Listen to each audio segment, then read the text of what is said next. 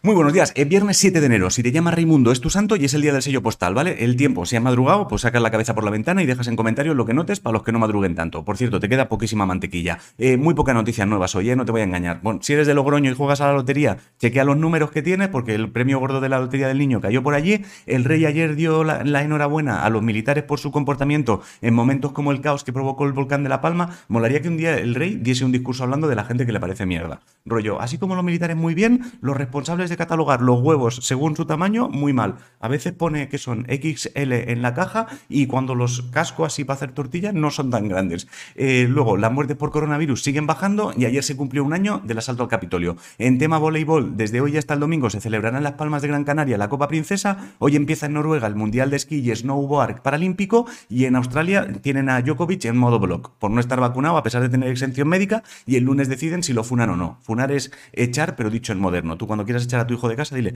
te funo de la, de la casa y se irá y además desconcertado. Eh, luego, si eres diabético, eh, eh, mm, pues lo siento muchísimo, pensaba que tenía una noticia, pero no. Y el Internet de los más ya está disponible en España, pero parece que funciona más o menos como el 1004, o sea, mal. La novela La forma de querer de Inés Martín Rodrigo ha ganado el premio Nadal.